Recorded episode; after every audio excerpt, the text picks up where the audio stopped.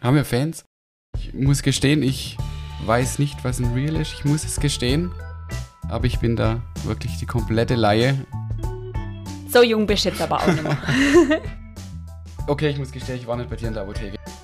Natürlich, es gibt Männerarzneimittel und es gibt Genau. Frauenarzneimittel.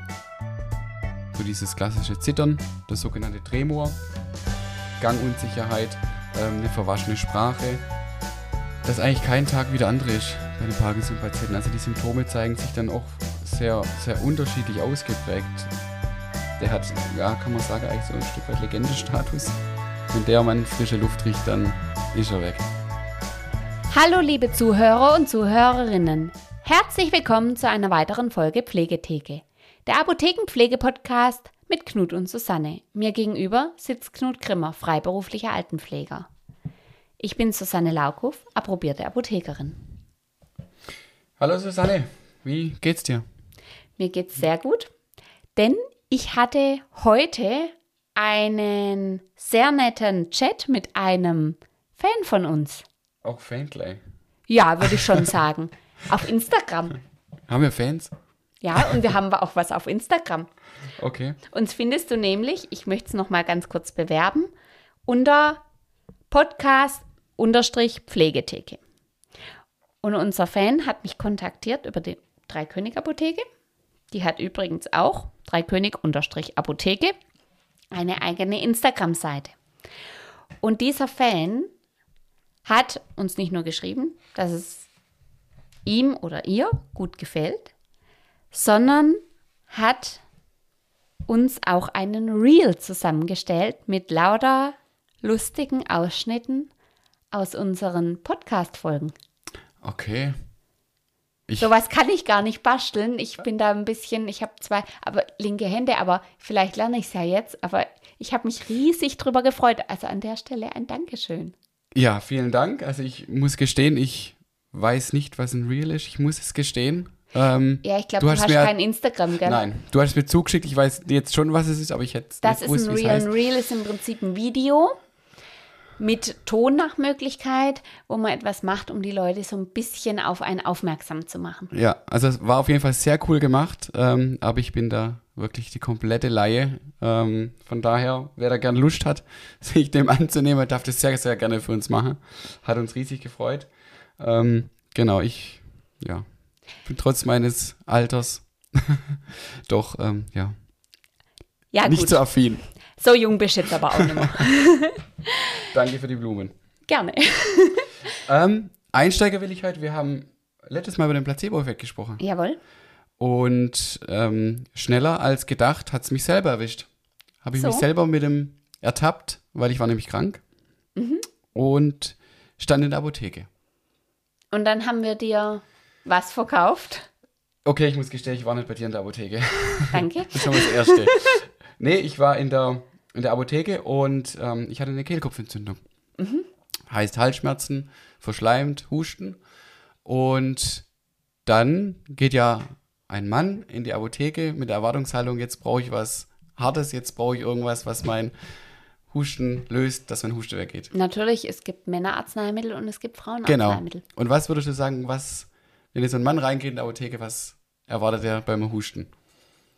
Was, also natürlich Schulmedizin pur, ja. Und zwar so, dass du so zugedröhnt bist, dass du auch danach nicht mehr ganz klar denken kannst. Genau, weil sonst geht der Mann nicht in die Apotheke. Also ich bin mit der Erwartungshaltung rein, okay, jetzt muss aber ein richtiger Hustensaft kommen. Ja, und Oder? du wurdest zu einem homöopathischen Arzneimittel hinberaten? Nee, nicht mal, muss ich gestehen, sondern ich wurde mit äh, Lutschpastillen abgefertigt. Lutschpastillen oder Bonbons? Lutschpastillen. Und was waren das für welche? Witzigerweise war das genau die gleiche wie der Hustensaft. Darf ich den Namen sagen? Ja, Mucosolvan. Lutschpastillen und sogar mit Ambroxol drin. ja, ich bin nicht so der Ambroxol-Fan. Ist ja egal. Aber da geht man mit der Erwartungshaltung rein. Ich brauche jetzt einen Hustensaft, das muss mein, mein Husten lösen, das muss besser werden. Und dann kriegt man nur so kleine Pastillen. Ja gut, aber erstmal muss man ja dazu sagen, die Pa- Pastillen sind ja keine Bonbons, das ist ein Arzneimittel. Da ist ein Wirkstoff drin. Ja. Und der Wirkstoff, ob du den nun lutscht, trinkst, tropfst oder sonst irgendwas machst, ist ja eigentlich wurscht. Ja, komme ich gleich noch dazu. Aber das. Ambroxol gefällt mir nicht. Egal. Komme ich ja gleich noch drauf. Aber trotzdem, da kriegt man so eine kleine Packung mit 20 Lutschpastillen und denkt, ah ja gut, und was kommt jetzt? Weißt du, was ich meine? Okay, dann raus aus der Apotheke, denken wir. Und ich hatte ja unsere Folge im Hinterkopf. Ich mhm. habe ja ein bisschen, äh, doch, ähm, ich würde jetzt mal sagen, Hintergrundwissen. Und habe mir dann auch schon so überlegt, ja, eigentlich ist doch total bescheuert. Du kriegst eigentlich genau das gleiche wie der Hustensaft, nur halt in, in, in, in äh, ähm, Pastillenform, nur zum Lutschen ist ja theoretisch eigentlich gar nicht so blöd. Ja, natürlich, weil du befeuchtest durchs Lutschen ja auch gleich deinen Und ich habe es länger im Mund. Ja. Also habe ich dann schon ein bisschen drüber nachgedacht und hab, bin dann mal einfach mal gespannt, wie es wirkt. Und ob es wirkt oder ob ich jetzt schon mit der, wie es mir in der Folge gesagt hat, mit der Erwartungshaltung reingehe, das hilft mir ja eh nicht so kleines äh, Pillchen zum Lutscher. Ja. Ähm, ja. Und? Ja, es hat schon was gebracht. Ja.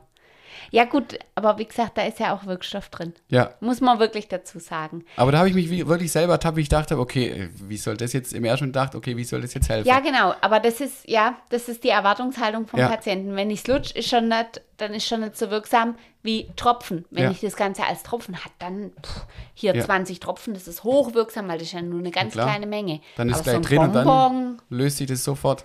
Genau, ja. also das war meine Erfahrung im Placebo-Effekt letzte Woche. Okay. Ja, das wollte ich nur loswerden.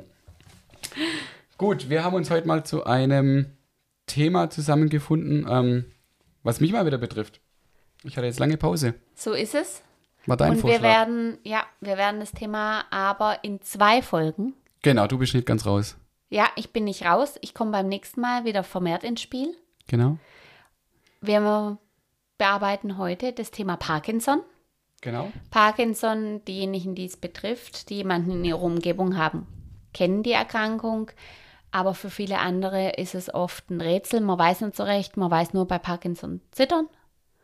Und ansonsten weiß man eigentlich nicht viel über Parkinson und Parkinson-Patienten. Und du behandelst heute das Thema aus der Sicht der Pflege. Mhm, genau. Und ich in der nächsten Folge aus der Sicht äh, des Arzneimittel verkaufenden Apotheker. Okay, genau, dann starten wir los. An was denkst du, wenn du bei dir das Wort Pflege und Parkinson ähm, hörst? Gut, als erstes, wie du es gerade gesagt hast, kommen so diese klassischen Symptome, ähm, so dieses klassische Zittern, das sogenannte Tremor äh, in der Sinn, aber auch andere klassische Symptome ähm, kommt jeder Pflegekraft ähm, sofort in der Sinn, wie, wie die Gangunsicherheit, ähm, eine verwaschene Sprache, eine undeutliche Sprache ähm, oder auch das sogenannte Maskengesicht. Ähm, und ganz oft ist so, dass wir, also ich spreche jetzt mal von, von mir oder ich weiß auch von meiner Frau, äh, die aus der Pflege kommt und wir unterhalten uns ja immer wieder auch dann drüber. Ähm, Parkinson-Patienten oder Bewohner erkennt man sehr, sehr häufig schon ähm, ähm, ja, an diesem maskenhaften Gesichtsausdruck. Also man, man, man schaut die an und weiß sofort, okay, der hat Parkinson. Hm. Wie kann ich mir dieses Maskengesicht oder für unsere Zuhörer, wie können Sie es sich mhm. besser vorstellen? Also dieser Gesichtsausdruck von, von den Patienten ist, ist dabei erstarrt. Also wie so, wie so eine Art Maske. Und oftmals steht einfach der, der Mund so ein bisschen offen, ähm, der Lidschlag ist selten ähm, und es kommt auch zu einer verstärkten Talgproduktion und es kommt ähm, zu so einem glänzenden, zu so einer glänzenden Haut und was man so als, als Salbengesicht nennt. Also bei uns hieß es tatsächlich in der Pharmazie immer äh, Wachsgesicht. Ja, oder genau. Ja, genau. Ja. Also Salbengesicht, Wachsgesicht. Und was aber auch oft ist bei den Patienten, wenn sie dann noch zu mir in die Apotheke kommen, ist auch diese, ähm, dieses extreme Agieren. Mhm. Manche zittern ja nicht nur, mhm. Vielleicht hat es schon mal jemand gesehen und konnte es nicht zuordnen, was der Patient hat. Die stehen oft sehr unruhig da mhm. und, und rühren zum Beispiel mit ihrem Oberkörper in der Luft oder, oder rudern mit den Armen. Und das mhm. ist dann total irritierend und mh, mm, die können sich dann sogar noch teilweise unterhalten. Und wer diese Erkrankung nicht kennt und weiß, dass es ein Parkinson-Patient ist, der in dem Moment da nicht rauskommt, der fühlt sich vielleicht kurz ja. veräppelt ähm, aber ja, das ist auch, auch was, was, was ja. ich oft sehe, aber was nicht bei jedem Parkinson-Patienten in der Weise auftritt. Erkennst du Parkinson-Patienten in der Apotheke?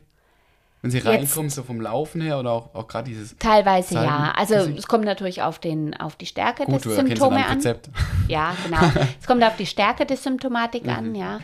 Ähm, aber wenn man sich dann oft mit ihn unterhält. Klar, ich kenne ja auch die Parkinson-Patienten teilweise, ne? Das mhm. ist Äh, ist jetzt schwierig zu sagen, ich erkenne sie, wenn ich schon weiß, jemand hat Parkinson.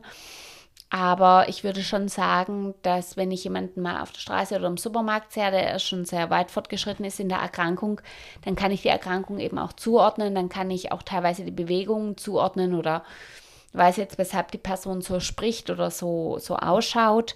Und dann ist mir mhm. das natürlich klar, während ein Laien das überhaupt nicht klar ist und der vielleicht in dem Moment überhaupt kein Verständnis für das vielleicht äh, blöde Benehmen des Menschen gerade vor ihm hat, aber der weiß ja vielleicht gar nicht, was der Mensch eigentlich hat. Mhm. Aber was macht das Pflegen an Parkinson-Erkrankten so besonders? Ja, dass eigentlich kein Tag wie der andere ist bei den Parkinson-Patienten. Also die Symptome zeigen sich dann auch sehr, sehr unterschiedlich ausgeprägt. Ähm, also selbst bei, also bei jedem einzelnen Patienten, also grundsätzlich, nicht jeder Parkinson-Patient hat das Zittern, nicht jeder Parkinson-Patient läuft gleich schlecht, ähm, aber auch beim Einzelpatienten selber ist es immer sehr unterschiedlich ausgeprägt. An einem Tag geht es einwandfrei, ähm, da kann, kann er sehr gut laufen, am nächsten Tag kommt er gefühlt kein Meter weit. Ähm, kann auch mal wirklich dann sein, dass es sich an, an einem Tag ähm, nicht mal mehr schafft, die, die, die Zahnpastatube aufzudrehen, die Zahnpasta äh, auf die Zahnbürste zu, zu kriegen. Am nächsten Tag funktioniert es aber wieder. Also man muss sich immer sehr, sehr ähm, ja, auf den Patienten einstellen können. Mhm. Wir sprechen da in der Arzneimitteltherapie auch von der On-Off. Mhm. Symptomatik. Ja. Äh, das hat auch was mit den Arzneimitteln zu tun, mhm. wie die greifen. Ja. Ob die an einem Tag besser wirken und besser greifen, an einem anderen Tag sozusagen mhm. die Behandlung nicht so gut funktioniert. Aber zur Behandlung kommen wir dann später. Genau, da gibt es ja auch bei dem die klassischen Parkinson-Medikamente mit den verschiedenen Einnahmezeiten. Und genau, da, da gehen wir dann ja nochmal genauer drauf ein. Aber genau. das ist so ein bisschen die Problematik, weshalb auch der Patient jeden Tag anders ist. Es mhm. kann sein, an ja. einem Tag spricht er super drauf an mhm. und am nächsten eben nicht so. Ja. Du sprachst gerade über die Symptome oder wir sprachen über die Symptome. Ähm, und äh, welche sind so die ganz klassischen, die dir im Alltag begegnen in der Pflege? Mhm. Also gerade wie ich es vorhin schon gesagt habe, der, der Tremor, also dieses klassische Zittern, ähm, fällt natürlich sehr schnell im Alltag auf. Ähm, dadurch sind sie halt einfach in ihrer Feinmotorik, in der Geschicklichkeit ähm, eingeschränkt, wie ich es gerade gesagt habe, beim, beim Zahnpastatube äh, aufdrehen zum Beispiel. Dann die Männer können zum Beispiel den Rasierapparat nicht mehr halten, beziehungsweise zittern dann so, ähm, ja, dass man eigentlich dann auch das, die Rasur zum Beispiel übernehmen muss. Ähm, Nassrasur ist dann zum Beispiel ganz erschwert. Ganz viele Männer dann ähm, können sich nicht mehr, wie sie es vielleicht früher einfach immer gemacht haben, die Nassrasur machen. Ähm, genau. Aber auch dann, ja, sind halt komplett im Alltag dadurch eingeschränkt. So ganz banale Dinge, an die man vielleicht als Gesunder gar nicht gleich denkt. Die kriegen dann nicht mal mehr eine, einen Reißverschluss oder Knöpfe auf, sitzen dann wirklich eine Viertelstunde dran, um dass sie überhaupt ähm, die Hose ähm, öffnen können oder einen Reißverschluss in der Jacke zukriegen. Also dieses klassische Zittern, was wahrscheinlich jeder schon mal irgendwo wahrscheinlich mal, mal gesehen hat. Ähm, das zweite klassische ist immer so dieses ataktische Gangbild äh, von Parkinson-Patienten. Ähm, was sich ja ganz oft zeigt, dass sie so diese Starthemmungen haben. Also ein Parkinson-Patient möchte loslaufen, tritt aber einfach auf der Stelle, er kommt einfach nicht weg. Ähm, und, ähm, wie ja, in einem Albtraum. Ja, genau. Also wie so ein Festkleben quasi auf dem Boden. Er, er will, er ist mehr oder weniger startklar, aber der Fuß geht einfach Die nicht. Beine funktionieren nicht. Ja, mhm. das Signalweiterleitung ja, genau, funktioniert einfach genau. nicht. Da spricht man vom sogenannten Freezing. Ähm, oder auch dann beim Gehen zu dieser tippelnde Gang. Ähm, und das ist auch wieder ganz, ganz unterschiedlich dann von der Tagesform her mal. Ähm, die Patienten laufen sie in einem Guss mehr oder weniger vom Zimmer in den Speisesaal. Ähm, an einem anderen Tag braucht man eine Viertelstunde für genau die gleiche Gehstrecke. Ähm, das ist auch immer sehr klassisch und was sehr häufig vorkommt. Ähm, genau.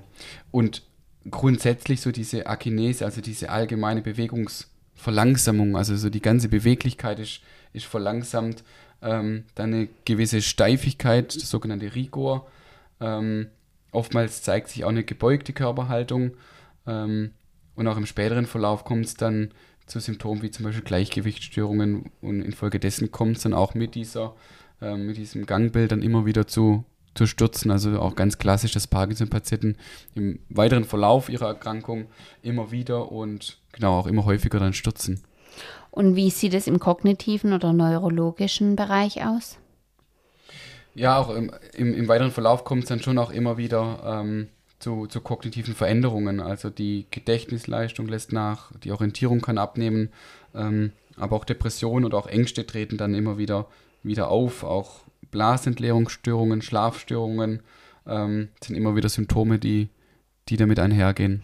Ist aber dann auch mehr im fortgeschrittenen ähm, Stadium mhm. von der Erkrankung, weil ich muss jetzt auch dazu sagen, wenn jemand äh, natürlich eine gewisse Akinese, also sprich äh, Erstarrtheit zeigt, oft nicht mehr so schnell antworten kann, dann wird es oft verwechselt, dass der Patient vielleicht nicht mehr so gut ansprechbar wäre, aber am Anfang sind die Leute doch noch äh, auch im, im Kopf noch sehr wach. Mhm. Ja. Und äh, da muss man eben auch vorsichtig sein, dass man jemanden nicht für dement hält, nur weil er nicht sofort antworten kann. Ja, das ist ja immer oft das Schwierige bei Parkinson-Patienten, die sehen, ist es vielleicht böse gesagt, aber die sehen oftmals einfach schon wie soll, wie soll ich sagen? Die sehen ihrem Verfall zu. Ja, genau. Man, man sieht es denen auch, auch einfach an. Ähm, und oftmals denkt man dann mehr oder weniger, ah ja, der ist ja auch mehr oder weniger kognitiv gar nicht mehr so da, so wie er einfach aussieht. Ja, ähm, äh, sie wirken oft äh, kognitiv ja. ähm, geschwächter, mhm. als sie in Wirklichkeit sind. Ja. Und das ist aber auch für die Leute ganz mhm. schwierig. Mhm. Ja. Genau. Erst im späteren Stadium ja. sind dann diese kognitiven Probleme, die auftreten. Kannst du uns ein paar praktische Beispiele aus deinem Pflegealltag erzählen? Ja, klar. Also ich erinnere mich heute noch an ähm, einen meiner ersten Bewohner im Pflegeheim. Wer sich mal ganz an die eine ersten Folge erinnert, wie ich da als junger FSJler war. Da war der damals auch schon, also in meiner ersten Station. Also müsste jetzt so 14, 15 Jahre her sein. Ähm, und der ist, den, den sehe ich heute noch vor mir. Also der ist, der ist immer noch präsent und meine Frau und ich haben auf der gleichen Station gearbeitet und wir reden heute noch von dem Bewohner. Ähm, der hat, ja, kann man sagen, eigentlich so ein Stück weit Legendestatus. und auch, auch wenn man mit früheren Kollegen von der Station spricht, der, der ist heute noch präsent. Also der war, war einfach genial. Und ähm, ja, der hat einen auch immer wieder zum Lachen gebracht. Also der hat, das war so ein Bewohner, den konnte man nicht einschätzen. Also entweder funktionierte er zu 100 Prozent oder er war mehr oder weniger ein hoffnungsloser Fall und äh, brauchte unglaublich viel Unterstützung. Und bei ihm war es dann auch so, der war das Stadium auch schon weiter fortgeschritten, er war dann noch zusätzlich an Demenz erkrankt. Und genau das war dann die Kombination, die es dann auch ein Stück weit einfach schwierig machte. Und genau, also bei ihm war es, ich sehe ihn auch heute noch vor mir, es gab Tage, da lief der wie aus einem Guss und an anderen Tagen hat man ihn aus dem Bett geholt, er saß am Bettrand, ist aufgestanden und ist kein Meter vorwärts gekommen. Und dann ist er wirklich am Rollator gestanden. So, ich sehe es heute, ich sehe es heute noch vor mir. Und der Fuß, also quasi die, die Fußspitze quasi zum, zum Starten und er zittert und zittert und zittert und zittert. Und nichts ähm, passiert. Und nichts passiert. Ah, oh, schlimm. Und, schlimm. Ja. Also das war so ein ganz klassischer Fall.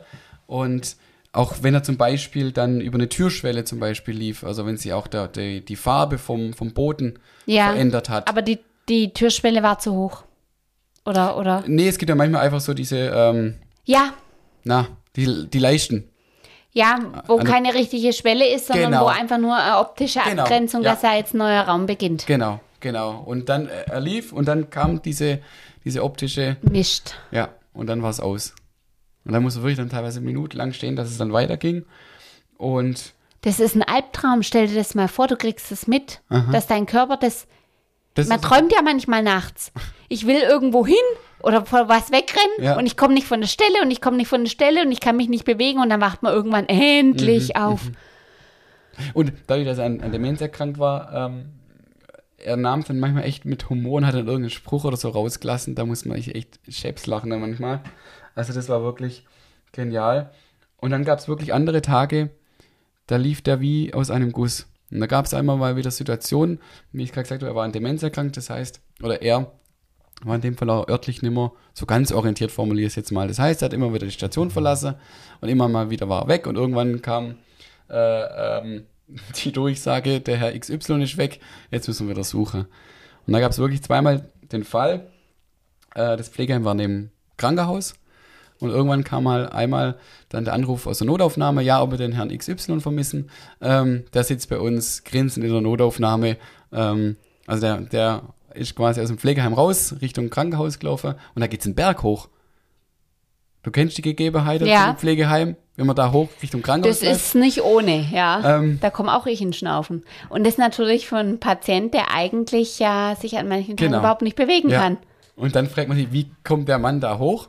Aber er hat es dann geschafft oder auch das andere Mal auch das ganze Haus durchsucht, nicht gefunden und irgendwann kam der Anruf, ja, der Herr XY läuft 500 Meter weiter auf dem Gehweg an der Bundesstraße Richtung Stadt.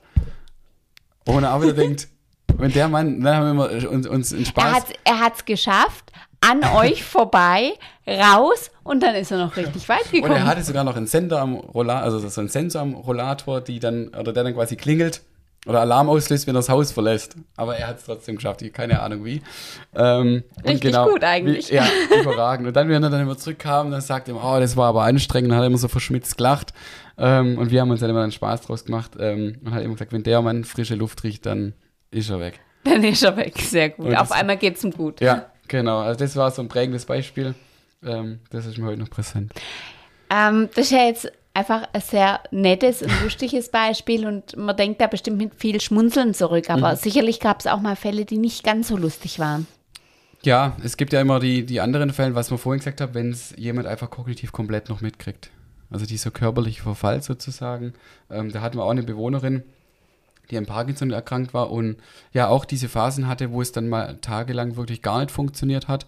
Und irgendwann ging es halt zu Hause nicht mehr und ähm, sie ist dann ins Pflegeheim gezogen und der, der Ehemann war, war noch zu Hause, aber wie gesagt, voll orientiert und noch voll fit, auch der Ehemann eigentlich.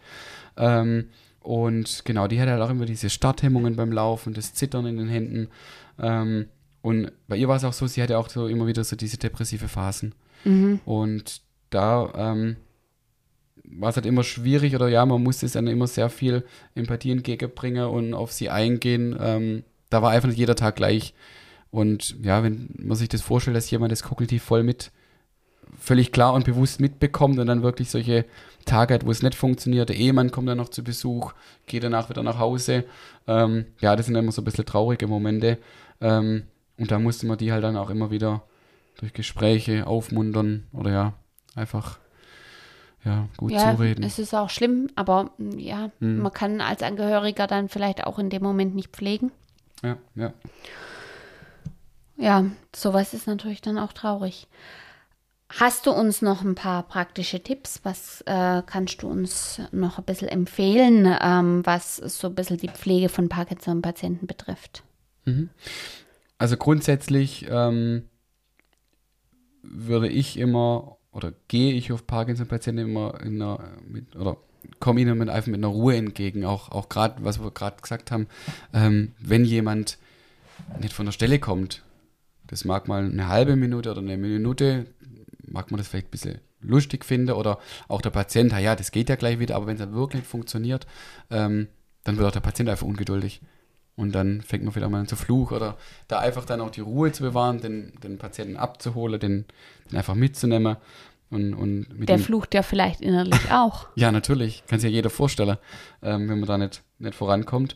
Ähm, ja, einfach auch keine Hektik vermitteln, jetzt komm, jetzt gehen wir zack, zack, zack, schnell ins Bad oder wie auch immer, schnell zum Essen. Das funktioniert dann einfach mit, äh, funktioniert dann einfach nicht. Ähm, ja, und natürlich gibt es unendlich viele Hilfsmittel, ähm, zum Beispiel fürs Essen oder fürs Trinken. Ähm, es gibt ähm, Schneidehilfe, es gibt Teller mit einem erhöhten Rand zum Beispiel, es gibt Besteck extra mit dickeren Griffen, dass man es besser greifen kann, auch was das Zittern dann betrifft. Ähm, fürs An- und Aus, es gibt Strumpf, es gibt Schuhanzieher. Aber was ich jetzt auch gelernt habe, ähm, habe ich selber noch nie gesehen, aber jetzt auch in Vorbereitung auf die Folge. Ähm, es gibt inzwischen einen Anti-Freezing-Stock oder auch sogar einen Anti-Freezing-Rollator. Also gerade Und wie funktionieren die? für die Momente, ja, wenn, wenn man nicht von der Stelle kommt. Ähm, also wenn er so eine Blockade hat, der Patienten, ähm, dann hat er am Griff so einen Zugmechanismus, den er auslöst und dann ähm, springt quasi eine Quer, eine Querleiste raus und diese wird dann vom Patienten als Blockadebrecher erkannt und er kann diese dann quasi übersteigen. Habe ich jetzt in der Praxis? Ach nee, Doch. so sozusagen ein kognitiver Trick. Genau, genau. Habe ich jetzt in der Praxis auch nie erlebt, würde ich gerne mal sehen. Ähm, bin ich auch mal gespannt, wie, aber es wird wahrscheinlich schon funktionieren. Ähm, ja, und wie gesagt, also grundsätzlich, wer betroffen ist oder auch Angehörige, ähm, gerne in Sanitäts, ähm, Sanitätsgeschäft gehe, sich beraten lassen. Es gibt unfassbare viele Hilfsmittel. Es gibt ja auch Parkinson-Selbsthilfegruppen. Genau. Ja. Und ich denke, da wird auch viel Erfahrung intern weitergegeben, Ja. die, glaube ich, auch ganz gut ist. Ja, also heutzutage findet man so viele Informationen. Auch ähm, gibt es ja ähm, inzwischen viele prominente Fälle, ähm, wo es Das weiß man. Genau, Dokumentationen gibt zum Anschauen, auch wenn es mal interessiert, wie ein Parkinson-Patienten aussieht oder auch, genau, es gibt einige äh, Dokumentationen auf YouTube oder so, die man anschauen kann von Prominente. Ähm, und genau, auch mit behandelnden Arzt immer auch zum Beispiel die Physiotherapie ähm, Ja. unbedingt machen. Die können dann auch entsprechende Übungen zeigen. Ähm, also das gehört auf jeden Fall auch mit dazu. Mm, Da gehe ich dann auch noch mal ein bisschen später auf die Therapie dann auch ein. Genau. Ja. Ja, vielen Dank, Knut, für den Einblick in ähm, ja, die Pflege von Parkinson-Patienten. Wir bedanken uns bei unseren Zuhörern und freuen uns auf die nächste Folge Pflegetheke, der Apothekenpflege-Podcast mit Knut Susanne.